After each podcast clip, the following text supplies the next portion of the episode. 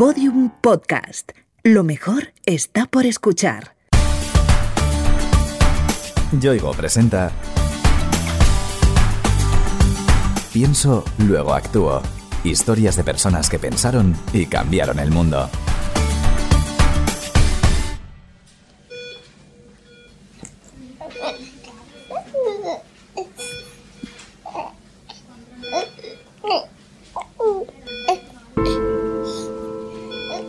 네.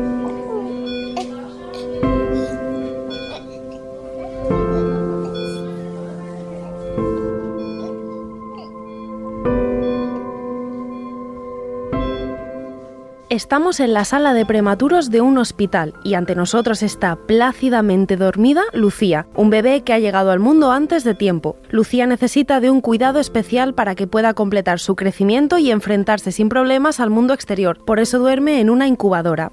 Una incubadora es un producto tecnológicamente muy avanzado. Las tres principales tareas que tiene es la regulación de la temperatura, la regulación de la humedad y la inclinación de la cama del niño para tratar diferentes afecciones o ayudarle a que toda la energía del propio niño vaya en el desarrollo, en fomentar que salga adelante. Podemos decir que una incubadora es un dispositivo que intenta simular de una manera razonablemente fiel cómo nos sentimos dentro de nuestras madres.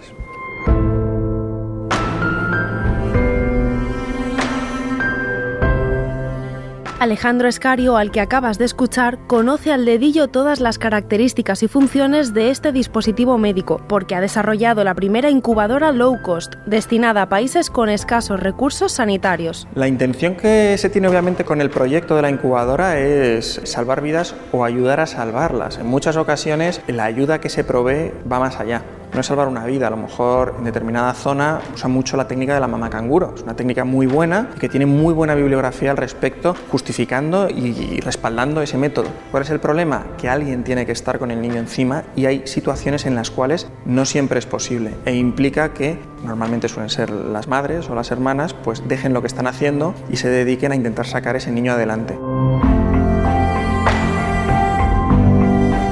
Los bebés prematuros como Lucía nacen antes de las 37 semanas de gestación. Algunos llegan al mundo incluso mucho antes y son tan pequeños e indefensos que precisan una vigilancia extrema. La verdad que es impactante, no es a lo que estás acostumbrado. Incluso a veces la piel es transparente prácticamente, o sea, puedes medio ver a través de la piel y es, aparte que te cabe en la palma de la mano, es sobrecogedor, se te ponen los pelos de punta cuando lo ves.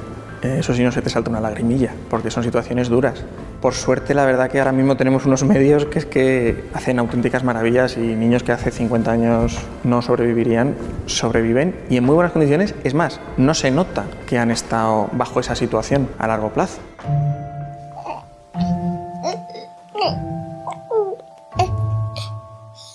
Cada año nacen en el mundo 15 millones de bebés prematuros como Lucía. De ellos, alrededor de un millón no consiguen salir adelante, la mayor parte por haber nacido en zonas del planeta donde una incubadora es un lujo inalcanzable. Sitios donde usaban cajas de cartón para calentar a los niños, sitios donde metían 6-7 niños en una incubadora, sitios donde utilizaban una botella de agua caliente con una toalla, o luego sitios donde para tratar la ictericia o simplemente calentar a los niños les metían una caja de metacrilato y a las 8 de la mañana les sacaban al sol a la terraza hasta que hacía calor y les volvían a meter para adentro. Bueno, son diferentes alternativas, pero la realidad es que se están usando y están salvando vidas. ¿Son las mejores? No. Ojalá podamos proveerles con una solución mejor y asequible para ayudar a que más niños salgan adelante y en mejores condiciones.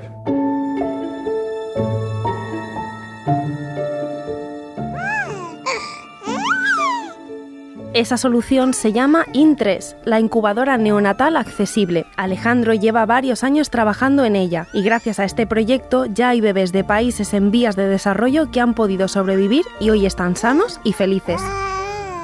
No solamente va dirigido a prematuros, puede ir dirigido a niños que han llegado a término, pero necesitan ese apoyo a lo mejor durante 24 horas, algo que a nosotros en Europa nos cuesta ver y es que nosotros consideramos que un niño que va a una incubadora, bueno, excepto por algunas patologías, por norma general es un prematuro. En determinados países no es tanto así. Puede ser un niño a término. Lo que pasa es que la madre está desnutrida y el niño no ha crecido lo suficiente, pesa menos de X y hay que hacer un tratamiento especial.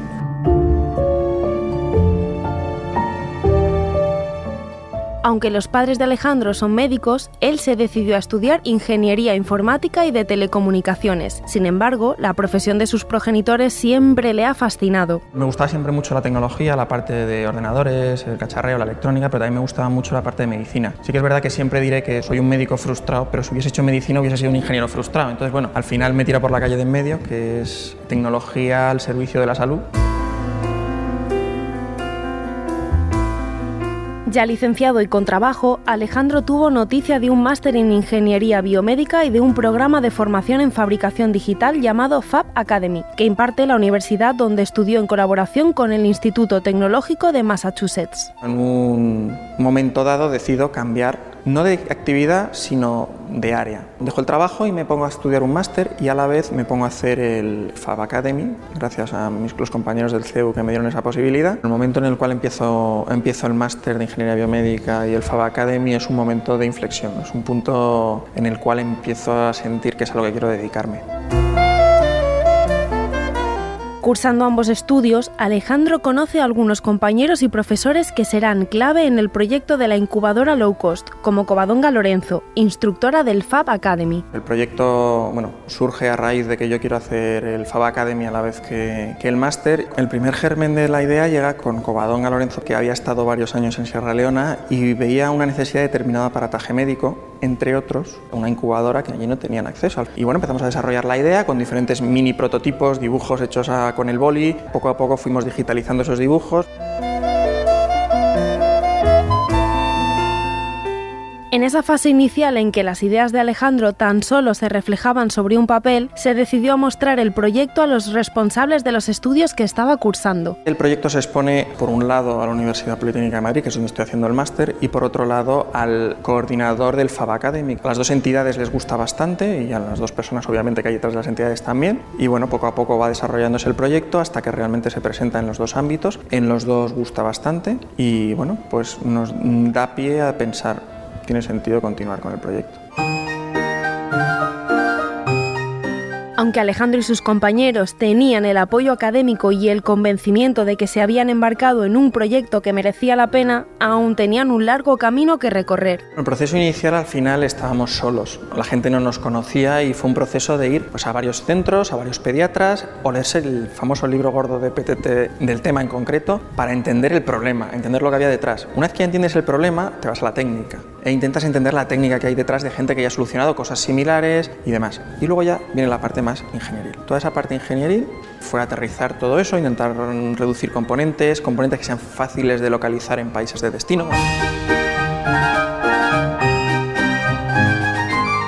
Tras meses de pruebas y errores, de bocetos y planos, de buscar los materiales más baratos y sencillos de localizar y de lograr la forma de integrarlos de manera fácil, llegó el momento de ponerse manos a la obra y dar forma física a la idea. Y empezamos a construir prototipos que se caían, que se rompían, que no funcionaban, que no calentaban, hasta que poco a poco dimos con una primera versión que era estable, que funcionaba, calentaba a 10 grados, tardaba mucho, pero tardaba a 10 grados, con un cargador de portátil, y luego ya eso se presentó en, en el curso y por suerte el proyecto conseguimos que siguiese adelante y pues aquí seguimos peleando por añadir mejoras y conseguir hacer que llegue a más y más sitios.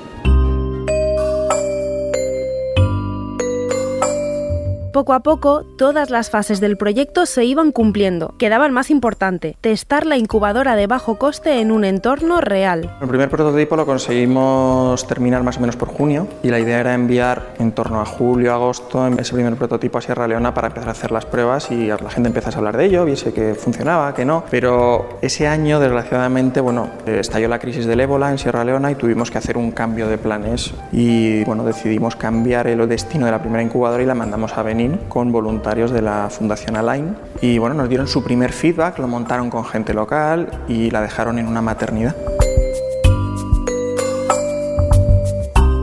Las impresiones que llegaban desde Benín eran positivas e impulsaron a Alejandro y a su equipo a seguir trabajando en mejoras para la incubadora. Mejoras que, como todo lo relacionado con el proyecto, han puesto a disposición de todo el mundo. Los planos y las instrucciones para fabricar este aparato están en la red y pueden descargarse libremente. Código abierto es un término que suele estar muy relacionado al software. ¿Por qué? Porque son líneas de código que yo libero y la gente puede usar. Hay otra cosa que se llama el Open Hardware, que es hardware abierto, que es lo mismo, pero más orientado a diseños, a planos que se pueden utilizar. El proyecto de la incubadora tiene los dos. Todo eso qué quiere decir que toda la que se hace, una vez que está estable durante el desarrollo, no lo publicamos, pero por motivos de seguridad, para que nadie use por equivocación algo que no debe utilizar, una vez que consideramos que está estable, eso se publica con una serie de notas en Internet. Hacer accesible la incubadora es uno de los elementos diferenciadores del proyecto y probablemente la idea más rompedora de todas las que han tenido. Nuestro enfoque realmente era diferenciador porque nosotros no queríamos fabricar y vender, sino diseñar y poner a disposición. Otra cosa es que en algún sitio nos digan, fabrícamelo y mándamelo. Eso está perfecto. Pero la idea es poner a disposición, dar una alternativa. Si alguien puede acceder a ello, que lo haga. La manera en la cual quiera acceder a ello es cosa suya. Todo esto está publicado, dentro de poco publicaremos la nueva versión y eso está libre nos encantaría que cualquiera que acceda a ello o nos mande una foto montada o nos cuente sus experiencias, la critique, porque una buena crítica vale más que cualquier otra cosa y nos ayuda a mejorar poco a poco el producto. Como Alejandro insiste, ellos no venden la incubadora, la ponen a disposición de la comunidad internacional para que se pueda construir en lugares donde el dinero y los recursos son escasos. Una incubadora al uso puede oscilar entre 6.000 o 60.000 euros, también depende de si es el último modelo o no.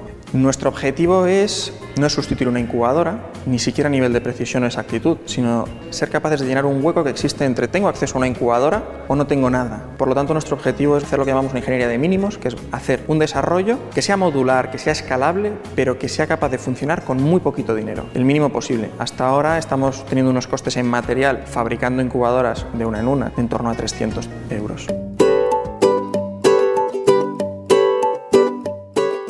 la incubadora IN3 no solo salvará las vidas de miles de niños, sino que además puede lograr que se impulsen pequeños focos de desarrollo económico en torno a su fabricación. Lo que intentamos es dar una herramienta, dar unos planos, dar una ingeniería que la gente pueda replicar localmente y que incluso se gane la vida haciendo eso. O sea, nosotros estamos encantados, de hecho es nuestro objetivo a muy largo plazo, es verdad, y no es fácil generar pequeñas sedes autónomas en los diferentes países que lo necesiten para que se encarguen de gestionar la región y construyan sus propios prototipos, los vendan y den soporte y que se puedan ganar la vida de ello, mejorando tanto el ámbito laboral como el ámbito de salud, como incluso el ámbito social. Al haberse concebido como un proyecto de código abierto, las posibilidades de este trabajo que lidera Alejandro son infinitas. Cualquiera puede tomar su testigo e impulsarlo por caminos insospechados. Todo ese valor que aportas, otra persona lo puede coger y a lo mejor iniciarlo en otra línea. A lo mejor alguien coge nuestros diseños y empieza a hacer incubadoras de perritos o de pollos o de huevos y al final colateralmente, abriendo el conocimiento, consigues solucionarnos un problema, sino varios. A lo largo de estos años, Alejandro ha seguido ideando y fabricando nuevos prototipos de la incubadora IN3 que se han ido implantando en maternidades de diversos países en vías de desarrollo. La incubadora ha viajado por muchos sitios, de sitios aquí en España donde estamos haciendo pruebas a nivel de laboratorio, a luego muchos sitios principalmente en África, alguno de Latinoamérica, como por ejemplo Congo, Senegal, Kenia, Sierra Leona, Benín, etcétera, etcétera, donde en cada uno de ellos se está haciendo una aproximación distinta. Por ejemplo, en Sierra Leona nuestra aproximación no es tanto que la usen, sino que se genere allí un lugar en que sea capaz de construirlas y sea referente en toda su área en el desarrollo de este tipo de productos. Desde que enviaron el primer prototipo a Benín en septiembre de 2015 hasta ahora, Alejandro ha presentado la incubadora IN3 en diversos foros de medicina, diseño industrial y cooperación internacional. En todos estos ámbitos, el proyecto ha causado auténtica sensación. Es un proyecto que recuerdo como el primer gran proyecto y también el gran primer proyecto abrumador. Iba todo más rápido de lo que yo hubiese podido imaginar y de lo que yo en determinados momentos era capaz de asumir. Dicho eso, a mí me ha ayudado mucho a ver las cosas también de otra manera, ver que realmente algo tiene sentido para la sociedad, te ayuda y te da fuerzas para continuar con el proyecto. Ese éxito ha impulsado nuevas ideas en el equipo que coordina Alejandro Escario y ya apuestan por aplicar el concepto de la incubadora a otros proyectos. Estamos montando una asociación que se llama Medical Open World, Inicialmente el proyecto principal es la incubadora, pero poco a poco a ir abriendo ese espectro de pequeños dispositivos o pequeñas cosas que se puedan exportar a determinados sitios siempre que de código abierto y siempre accesibles. El proyecto de la incubadora no es la incubadora, es la capacidad que tiene de poner en contacto gente, de solucionar problemas sanitarios y de, entre comillas, tapar agujeros que existen a día de hoy que no se pueden tapar. Mejorar la vida de las personas en aquellos lugares donde faltan los recursos más básicos ha sido una de las líneas maestras de este proyecto. Con la creación de esta nueva asociación y el lanzamiento de nuevos prototipos de la incubadora IN3, Alejandro va cumpliendo poco a poco ese propósito. A mí realmente me mueve la emoción y me mueve sentirme útil. Yo creo que las dos van muy ligadas porque tú puedes tener una emoción más sentimental o menos, ¿no? Al final, pero todo el sentirse útil al final te genera una emoción siempre positiva, por lo menos a mí. Y eso al final es lo que impulsa, al ver que ayudas a la gente, que acercas o, o simplemente solucionas cosas que antes nadie se había planteado. Eso es algo, la verdad, que sí que efectivamente a mí es lo que de las cosas que más me mueven.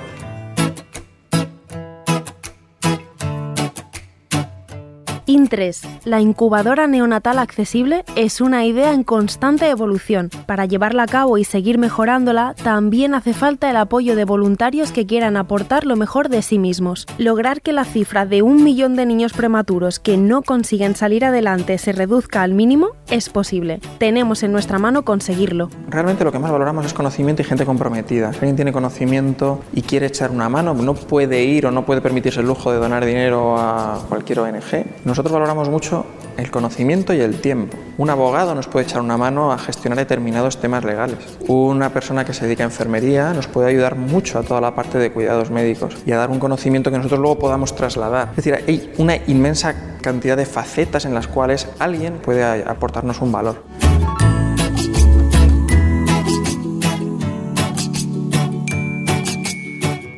Yoigo te ha ofrecido Pienso, luego actúo Historias de personas que pensaron y cambiaron el mundo. Una serie documental con idea original de Innuba y producida por Podium Podcast. Narrada por Noemí López Trujillo. Con guion y diseño sonoro de Alfonso Latorre. Todos los episodios en la sección de Sociedad de El País y en podiumpodcast.com también disponibles en nuestra aplicación para iOS y Android y en nuestros canales de iVoox, iTunes y Google Podcast.